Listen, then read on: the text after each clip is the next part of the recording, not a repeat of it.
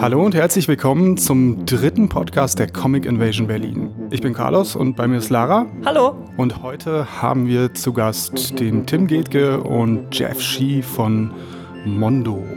Genau, und bevor wir mit den beiden in die Sache hineinsteigen, wie immer am Anfang noch ein bisschen Neuigkeiten und Informationen rund um die Comic Invasion. Wir haben beim letzten Mal schon gesagt, jetzt ist äh, die Anmeldung für die Tische offen. Da wollen wir euch jetzt erstmal ein bisschen die Infos dazu geben. Und zwar, ähm, wenn ihr einen halben Tisch haben wollt, kostet das pro Tag 20 Euro und dementsprechend ein ganzer Tisch 40 Euro. Ähm, bis zum 7. März könnt ihr Tische anmelden. Ähm, bei gutem Wetter wird es draußen spontan nochmal ein paar mehr Plätze geben, aber das wird wirklich also frühestens einen Tag vorher passieren. Also wenn ihr, also wenn ihr sicher gehen wollt, dann lieber jetzt anmelden. Ähm, man kann sich aussuchen, ob man an einem Fenster oder der Wand oder in dieser Insel sitzen will.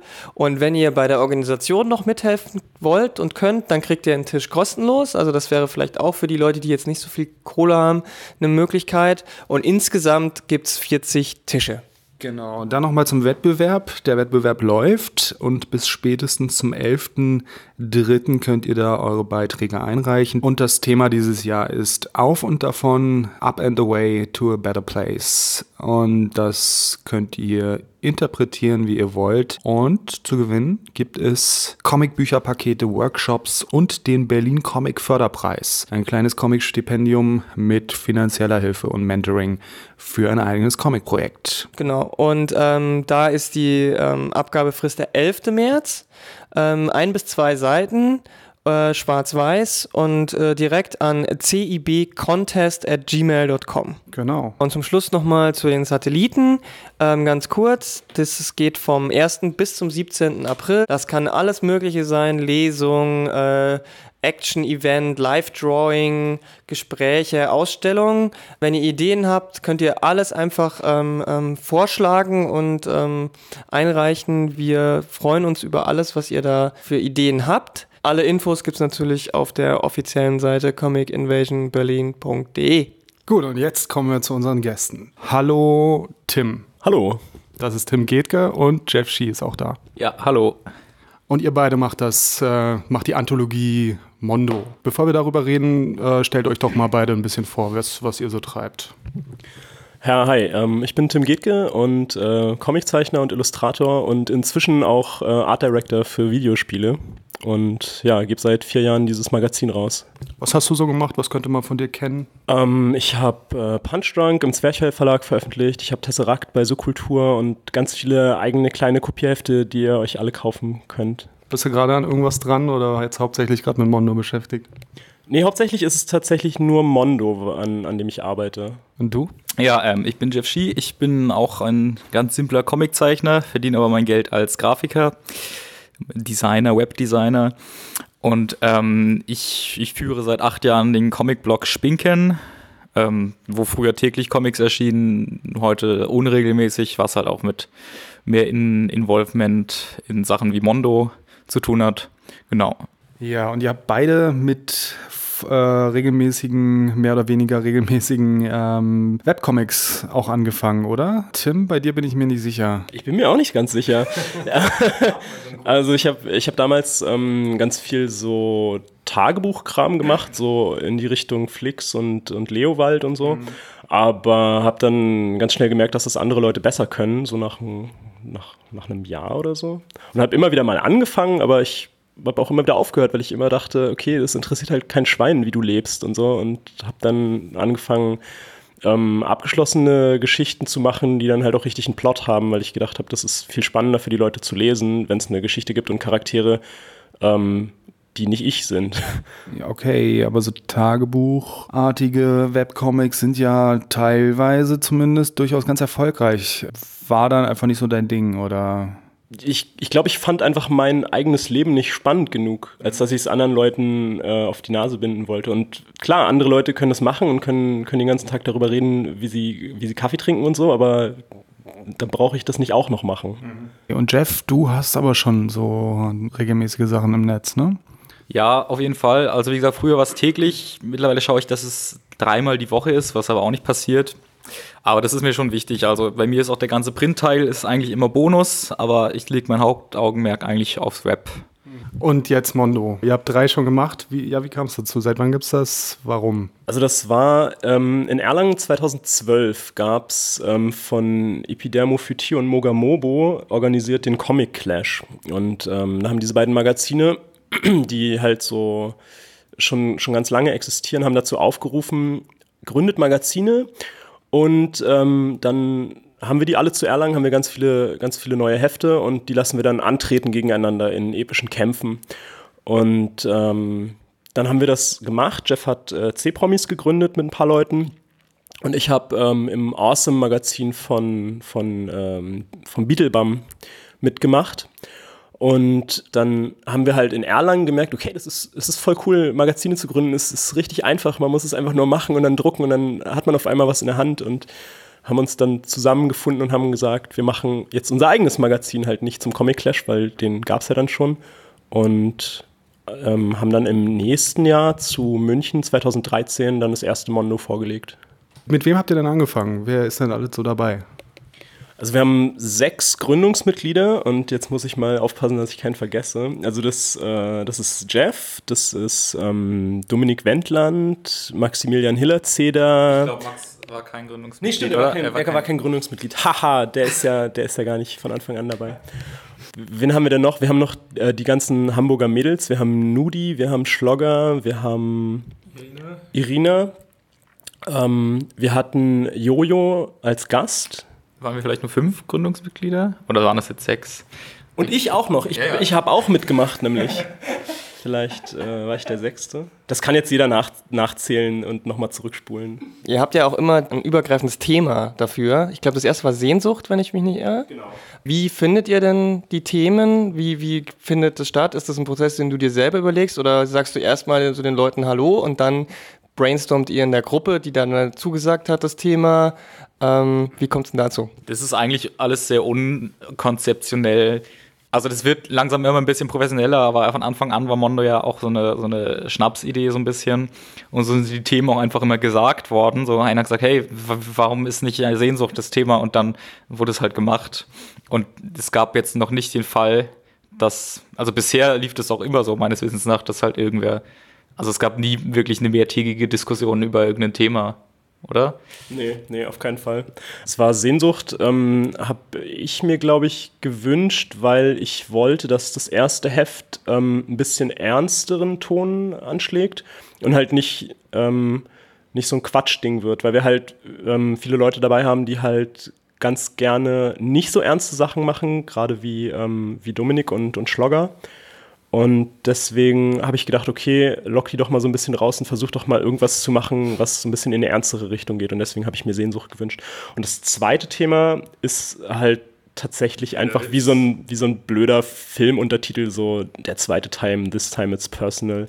Hat aber ganz gut gepasst, weil man dazu ja auch halt so autobiografischen Kram machen kann oder eben halt auch einfach wirklich so ähm, ja. Ich sehe da eigentlich sogar ein Muster jetzt gerade, weil das erste Thema war ja Sehnsucht, das war ernst. Das zweite ist Time It's Personal, ist so ein blödes Wortspiel. Das dritte Thema war Le Leidenschaft. Ja. Ist auch wieder sehr ernstes Thema. Und das vierte Thema können wir jetzt leaken, ist ja Mondo 4.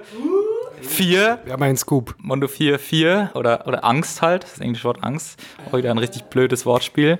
Und dann ist das fünfte vielleicht dann wieder so ein blödes, emotionsgeschwängertes Wort. Wahrscheinlich. Ja, und was für, was für Geschichten gab es da bisher so? Was habt ihr denn selber gemacht für Mondo bisher für Geschichten? Ähm, ich habe für das erste Mondo ähm, eine Geschichte gemacht, die nennt sich der Supercode. Und da geht es um, um ein Videospiele-Freundespaar ähm, in, ja, in den 90ern oder frühen Nullern muss das sein, weil ähm, es darum geht, dass es für irgendein Videospiel einen Code gibt, den man ein, eingeben kann, um in ein anderes Level zu kommen. Und das ist halt dann vor, vor Speicherkarten und irgendwie so. Ähm, ja, wie das halt früher war bei Videospielen, wenn du irgendwie ganz weit gekommen bist, dann haben sie dir angesagt, hey, das ist der Code, mit dem kommst du immer wieder in dieses Level, weil es halt keinen internen Speicher gab.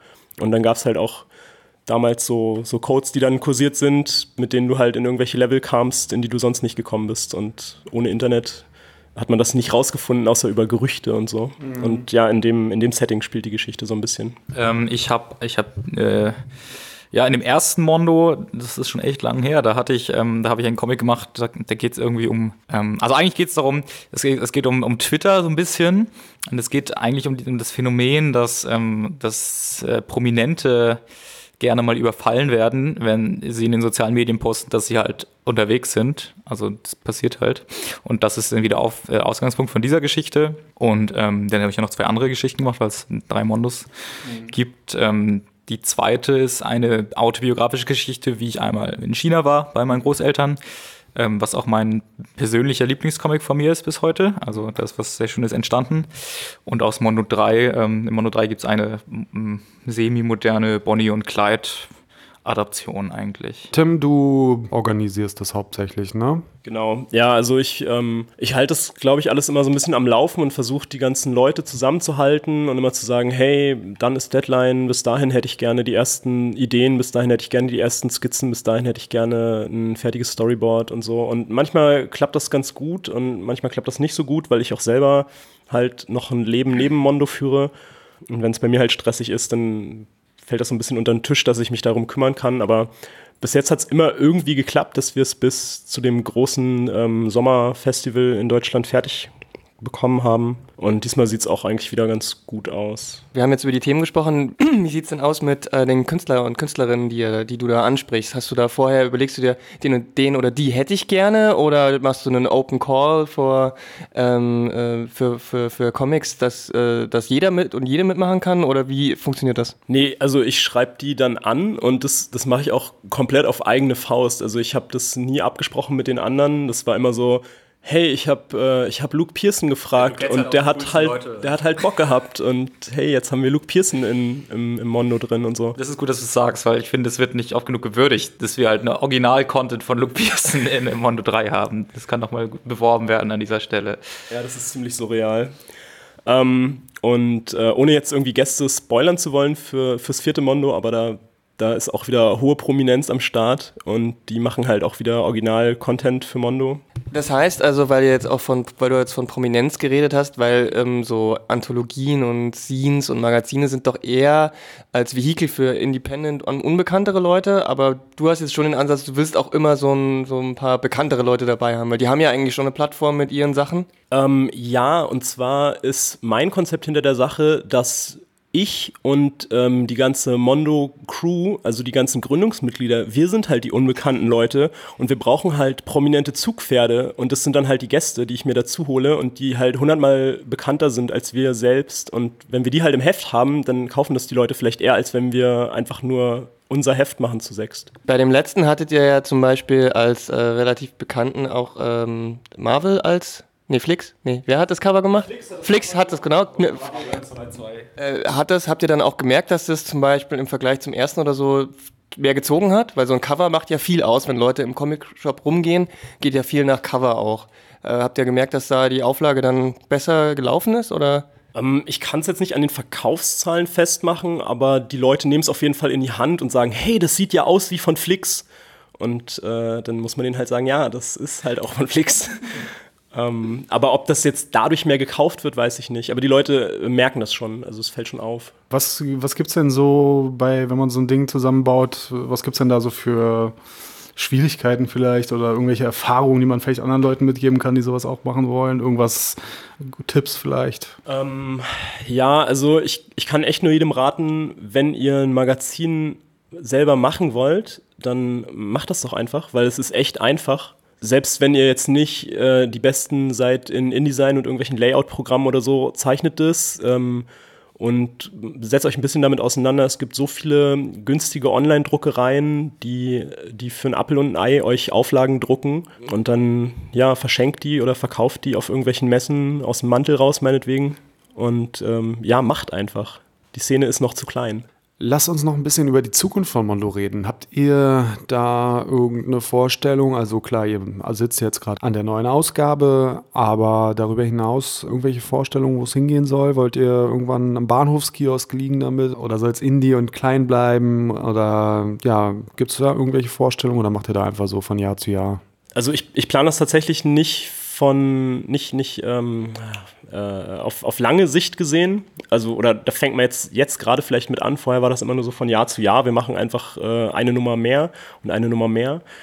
Ähm, aber ich denke, wir fangen jetzt gerade an, so ein bisschen längerfristiger zu planen und Mondo 4 wird jetzt das erste Mal ähm, zweisprachig entstehen, weil wir ja, also wir hatten ja letztes Jahr schon Luke Pearson als internationalen Gast und da habe ich dann das selbst übersetzt und äh, auf Deutsch dann handgelettert und so, damit das gut aussieht.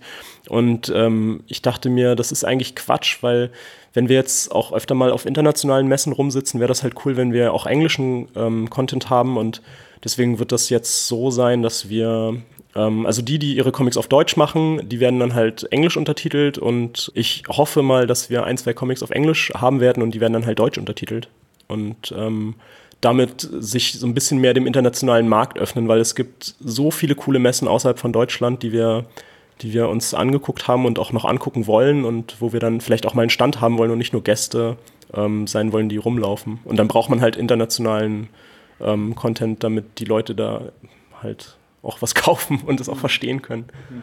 Genau, das, das war ja so die letzte Erkenntnis, gerade auch nachdem wir letztes Jahr in Helsinki auf dem Comic Festival waren. Und äh, bisher hat man immer gesagt, okay, man, man bleibt so klein, man macht erstmal fürs eigene Land Comics so, weil die international muss man gar nicht erst anfangen. Wobei das ja eigentlich falsch gedacht ist, weil das eigene Land ist schon mitunter eines der größeren Länder. Also wenn man auf eine Comic-Messe geht in einem Land wie, wie Litauen oder äh, von mir aus auch Finnland, da ist man, da, da hat, da ist man mitunter dann irgendwie mehr aus der Masse herausstechend als auf einer deutschen Comicmesse, auch wenn man immer sagt, die deutsche Szene ist so klein, es, es gibt Szenen, die sind noch kleiner. Die haben halt nicht mal genug eigene Künstler, die sind dann darauf angewiesen, dass sie äh, englischsprachige Multi multinationale Anthologien haben, wo auch Anthologien über Landesgrenzen hinaus bestehen, weil halt aus dem eigenen Land gar nicht nur Künstler kämen. Und das war eine sehr interessante Erkenntnis. Und da haben wir uns gedacht, cool, da können wir auch gern dabei sein, deutschen Comicmessen kennen wir ja schon. Mhm. Thema ähm, äh, Messe und Festivals international, ähm, um jetzt den Bogen zur Comic Invasion zu, zu schlagen. Ähm, erstmal, wie seid ihr denn auf die zur Comic Invasion Berlin überhaupt gekommen? Also was war denn eure erste und ähm, habt ihr da, seid ihr da erst vielleicht nur als auch Gäste hingekommen oder seid ihr von Anfang an auch Aussteller gewesen? Und ähm, dann im nächsten Schritt, wie seht ihr denn die Comic Invasion äh, Berlin im Vergleich zu so Sachen wie in Helsinki oder auch die viel größere, aber auch sehr ähm, gediegene Thought Bubble zum Beispiel? Ähm, ich weiß nicht, auf der einen Comic Invasion, wo du da warst, auf der ersten war ich glaube ich nicht. Das war die zweite. Die zweite Comic Invasion, also die erste, die in, auf dem äh, Urban Spree-Gelände heißt es, glaube ich. Die mhm. erste, die dort war, war unsere erste auch mit, ich weiß gar nicht, ob wir da schon Mondo hatten oder ob das davor war. Also ich war da nicht da. Also da, da hatten wir auf jeden Fall zum ersten Mal einen Tisch und ich glaube, das war auch äh, zusammen mit Shazam irgendwie so ein, so ein Gemeinschaftsstand. Und ähm, ja, es ist halt ein sehr, ein sehr kleines, aber dadurch auch sehr äh, sympathisches Festival. Und dadurch, dass, dass das ähm, keinen Eintritt kostet, ähm, auch viel, viel Laufkundschaft hat. Und das ist, glaube ich, auch was, was zum Beispiel auf dem äh, Festival in Helsinki so war. Das hat auch nichts gekostet. Ne? Und ähm, ja, da, da stören dann halt auch so Leute durch, die sonst keinerlei Berührungspunkte damit hätten. Wenn das jetzt irgendwie ein Fünfer kosten würde, dann würde man da nicht einfach mal an seinem Sonntagsspaziergang so durchgehen können. Und das ist schon, also das hebt das so ein bisschen ab von den anderen deutschen Festivals, die halt immer, also Erlangen weiß ich gar nicht genau, was das jetzt kostet, aber bestimmt ein Zehner oder so pro Tag. Und äh, das macht man halt nicht mal so weil man dran vorbeikommt und sieht, ach, guck mal, ein Comic-Festival. Mhm. Und bei der Comic-Invasion halt schon. Und dann kriegt man vielleicht auch Publikum, was man sonst nicht so bekommen hat oder Touristen oder so. Ja, und also ich als Nicht-Berliner finde auch, ähm, dass, das, dass die Comic Invasion die, die Stärken der Stadt Berlin richtig ausspielt. Man muss es ja gar nicht vergleichen mit so größeren, fast schon buchmäßigen, buchmessenartigen Veranstaltungen wie dem Comic Salon oder so. Es gibt ja auch kleinere Veranstaltungen wie äh, in Hamburg gibt es auch ein Comic Festival und so. Das ist von der Größe vielleicht eher vergleichbar. Aber de, diese Diversität und Offenheit und Freude, mit der die Leute äh, dieses Festival hier in Berlin annehmen und besuchen, das hat man in diesen anderen Städten nicht. Also ich will jetzt nicht über Hamburg lästern, aber das können wir schon. Das, wir können schon über Hamburg lästern auch mal. Also da kommen immer wenig Leute und die kaufen auch nichts und wollen auch nichts und sind auch unzufrieden die ganze Zeit. Ich weiß nicht, woran das liegt. Da sind auch eigentlich coole Ausstellungen und coole Künstler und so da. Aber das wird irgendwie, ich weiß nicht, ob man das auch besser machen könnte. Also ob das auch, ob das einfach am Publikum liegt oder es liegt garantiert auch an der Aufmachung. Also man könnte auch bestimmt in Berlin ein ganz schlechtes Comic-Festival machen. Das ist bestimmt. Alles schon vorgekommen. Ja, ja wahrscheinlich.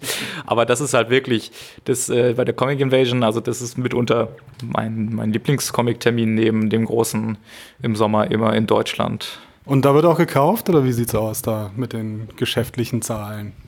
Ich hab's gar nicht im Kopf so richtig, aber eigentlich, eigentlich schon. Also ich, ähm, ich habe das Gefühl, man würde oder, oder wir würden noch mehr verkaufen, wenn wir jetzt halt äh, noch mehr englischen Kram hätten. Und ähm, das haben wir dieses Jahr auch tatsächlich. Also gerade wenn, wenn Touristen kommen und so, die gucken sich das halt dann an und sehen, ah, es ist Deutsch, leider kann man es nicht verstehen. Oder äh, Standnachbarn haben wir gehabt aus Frankreich und so. Und dann ist es halt schade, dass, dass die ähm, die eigenen Comics nicht verstehen. Aber ja, dieses Jahr haben wir dann halt auch, auch englisches Material. Und ich, also ich war jetzt, ich war jetzt immer eigentlich ganz zufrieden mit den Verkaufszahlen, würde ich sagen. Also da gibt es, da gibt es deutlich schlechtere Messen, muss man ehrlich mal zugeben. Ja, so die großen Verkäufer sind wir auch noch nicht. Also wir sind ja noch so an der Schwelle zwischen Spaßsache und schauen, dass man nicht auf seinen Kosten sitzen bleibt und so. Man merkt schon, wenn man gar nichts verkauft, das merkt man schon, aber wenn man am Tag ein paar Hefte signiert, mhm dann ist das erstmal zufriedenstellend noch. Ja, und dann hattet ihr am Stand jetzt immer dieses Glücksrad, ne? Da muss man natürlich auch drüber reden. Ja, da kann Jeff was drüber sagen. Ja, ich habe irgendwann mal, das hängt auch tatsächlich, da können wir wieder den Bogen spannen. Also wir haben ein Mondo Glücksrad und das hängt auch wieder zusammen mit dem Comic Clash äh, von Moga Mobo und weiß nicht, Epi, weiß nicht, wie die anderen heißen. Epi, Epidemophytie. Auf jeden Fall, das sind ja so alte Großmeister der Comicmessen. Anscheinend, das war alles auch vor meiner Comicmessenzeit, glaube ich. Aber ich habe mich auch mit denen unterhalten und da gab es irgendwann mal diesen, diesen Ansatz, den ich toll fand, dass gesagt wird, so wenn du auf eine Comicmesse fährst und halt da an dem Stand sitzt und griesgrimmig schaust und traurig bist, dass keiner zu dem Stand kommt, dann kannst du, dann macht das ja alles gar keinen Spaß. So, du müsstest ja eigentlich, du bist ja der Aussteller, du musst halt was Cooles machen, so wie auch auf einer Gamesmesse oder so oder halt auf einer großen, ernstzunehmenden, wirklich Fachmesse halt auch die Leute krasse Stände aufbauen. Und das ist halt dann komplett verkehrt, auf so einem Stand halt seine Bücher hinzulegen und zu warten, dass wer kommt. So, das ist, muss andersrum funktionieren. Und dann haben sie halt Geschichten erzählt, wie sie früher irgendwelche Sandstrände aufgeschüttet haben und alles Mögliche. Dann dachte ich halt, okay, was kann man machen? Man könnte zum Beispiel ein Glücksrad bauen. So, und dann ist schon mal Interaktion. Das ist eigentlich ein Klassiker. Das ist dann so ein bisschen ausgeartet, weil dieses Glücksrad ist halt komplett merkwürdige Konstruktion. Das sieht voll verrückt aus und es ist auch richtig schwer zu transportieren. da geht so eine Umschnallkonstruktion. Es wiegt auch richtig viel, weil ich bin kein großer Handwerker. Und man kann dann doch irgendwie Schnaps gewinnen und dann hieß es nur noch das Schnapsrad plötzlich. Also das hat dann ganz viel Spaß gemacht. So. Und das ist vielleicht, das ist vielleicht auch ein Tipp, den man an Leute sagen kann. So, macht, macht was Cooles auf eine Messe, so, dann wird die Messe noch vielfältiger und dann kommen die Leute auch zu euch am Stand. Mhm. Und vielleicht kaufen sie nichts, aber ihr haltet euch trotzdem nett, weil, weil sie einen Schnaps trinken am, am Schnapsrad. Mhm. Genau. Wir müssen allerdings gestehen, äh, dass wir uns das Glücksrad nicht ausgedacht haben, sondern das Glücksrad haben wir gesehen auf der äh, Republika 2014 war das, glaube ich. Und da hatte ähm, der Stand von ähm, Boards Without Borders. Das ist, glaube ich, so eine NGO, die halt ähm, sich dafür einsetzt, dass äh, mehr geskatet wird in irgendwelchen Ländern. äh, die, hatten, die hatten so ein äh, Glücksrad am Stand und wir fanden das so toll, dass es auf einer Messe einfach ein Glücksrad gibt. Das hatte sowas von Zirkus irgendwie und haben wir dann halt gedacht, wir brauchen das unbedingt für, für Mondo. Ja, sehr gute Idee. Habt ihr speziell jetzt Wünsche an die Comic Invasion, also sowohl vielleicht an die Organisatoren als auch an die Leute, die dorthin kommen, äh, für dieses oder und auch natürlich für die nächsten Jahre? Was würdet ihr euch denn noch gerne wünschen? Was ähm, liegt euch da vielleicht noch am Herzen? Was mich die letzten Jahre ein bisschen gestört hat, war, glaube ich, dass es alles so in einem Raum passiert ist. Also wenn da, wenn da jetzt irgendwelche Lesungen oder so waren, äh, dann war das halt relativ laut, weil das im gleichen Raum war, wie, wie die gesamten Aussteller äh, halt auch waren. Was einerseits cool ist, weil wenn man als Aussteller am, am Stand sitzt ähm, und halt nicht weg kann, um sich das anzugucken, konnte man es trotzdem so mit einem Ohr irgendwie mithören alles. Allerdings war das, glaube ich, fürs Publikum ähm, und für den, für den Künstler auf der Bühne vielleicht auch nicht so cool, weil es eine relativ laute Kulisse war. Ich weiß nicht, ob man das besser lösen kann. Jeff, äh, hast du was? Man muss ja gar nicht viel sagen, weil es ist auch schön, dass die Comic Invasion so eine proaktive Messe ist. Also Comic Festival München sieht, glaube ich, seit 20 Jahren gleich aus, auch wenn es immer in einem anderen Raum ist, der immer andere Nachteile hat. Aber ähm, also es wird ja schon immer was Neues gemacht in Berlin. So, das ist ja jetzt auch mehrtägig. Das war ja auch am Anfang nicht so, soweit ich weiß. Mhm. Und ähm, das ist, also das ist, das finde ich schön, dass da so proaktiv gehandelt wird. Da muss man gar nicht so viel Gedanken machen. Die, die Macher machen sich selber auch sehr viel Gedanken. Okay, dann machen wir die Kiste zu, bedanken uns. Ja, und ähm, wenn ihr auf der Comic Invasion Berlin seid, besucht die Leute von Mondo am Stand, die freuen sich, dreht am Glücksrad und äh, trinkt einen Schnaps. Trinkt einen Schnaps und lest ein paar Comics von den Leuten. Jo, danke euch. Ja, danke für die Gelegenheit, hier ein bisschen quatschen zu können. Ja, danke fürs Gespräch. Genau, dann kommen wir jetzt nochmal zu Terminen, aber heute haben wir nicht so viel. Nee, es gibt heute nur einen neuen Veranstaltungshinweis und zwar im Rahmen von 25 Jahre Reproduktverlag haben wir am 11. März um 18 Uhr Craig Thompson Weltraumkrümel, eine Lesung bzw. ein Gespräch in der Stadtbibliothek am Luisenbad und die Veranstaltung ist kostenlos. Okay. Am Ende wie immer der Hinweis, wenn ihr bei diesem Podcast dabei sein wollt, schreibt uns eine E-Mail. Könnt ihr dabei sein hier und hier vorgestellt werden mit eurem aktuellen Projekt. Ihr solltet irgendwas Aktuelles haben und dann reden wir drüber. Genau. ansonsten äh, lest weiter fleißig Comics und wir sehen uns auf der Invasion. Genau, bis dann.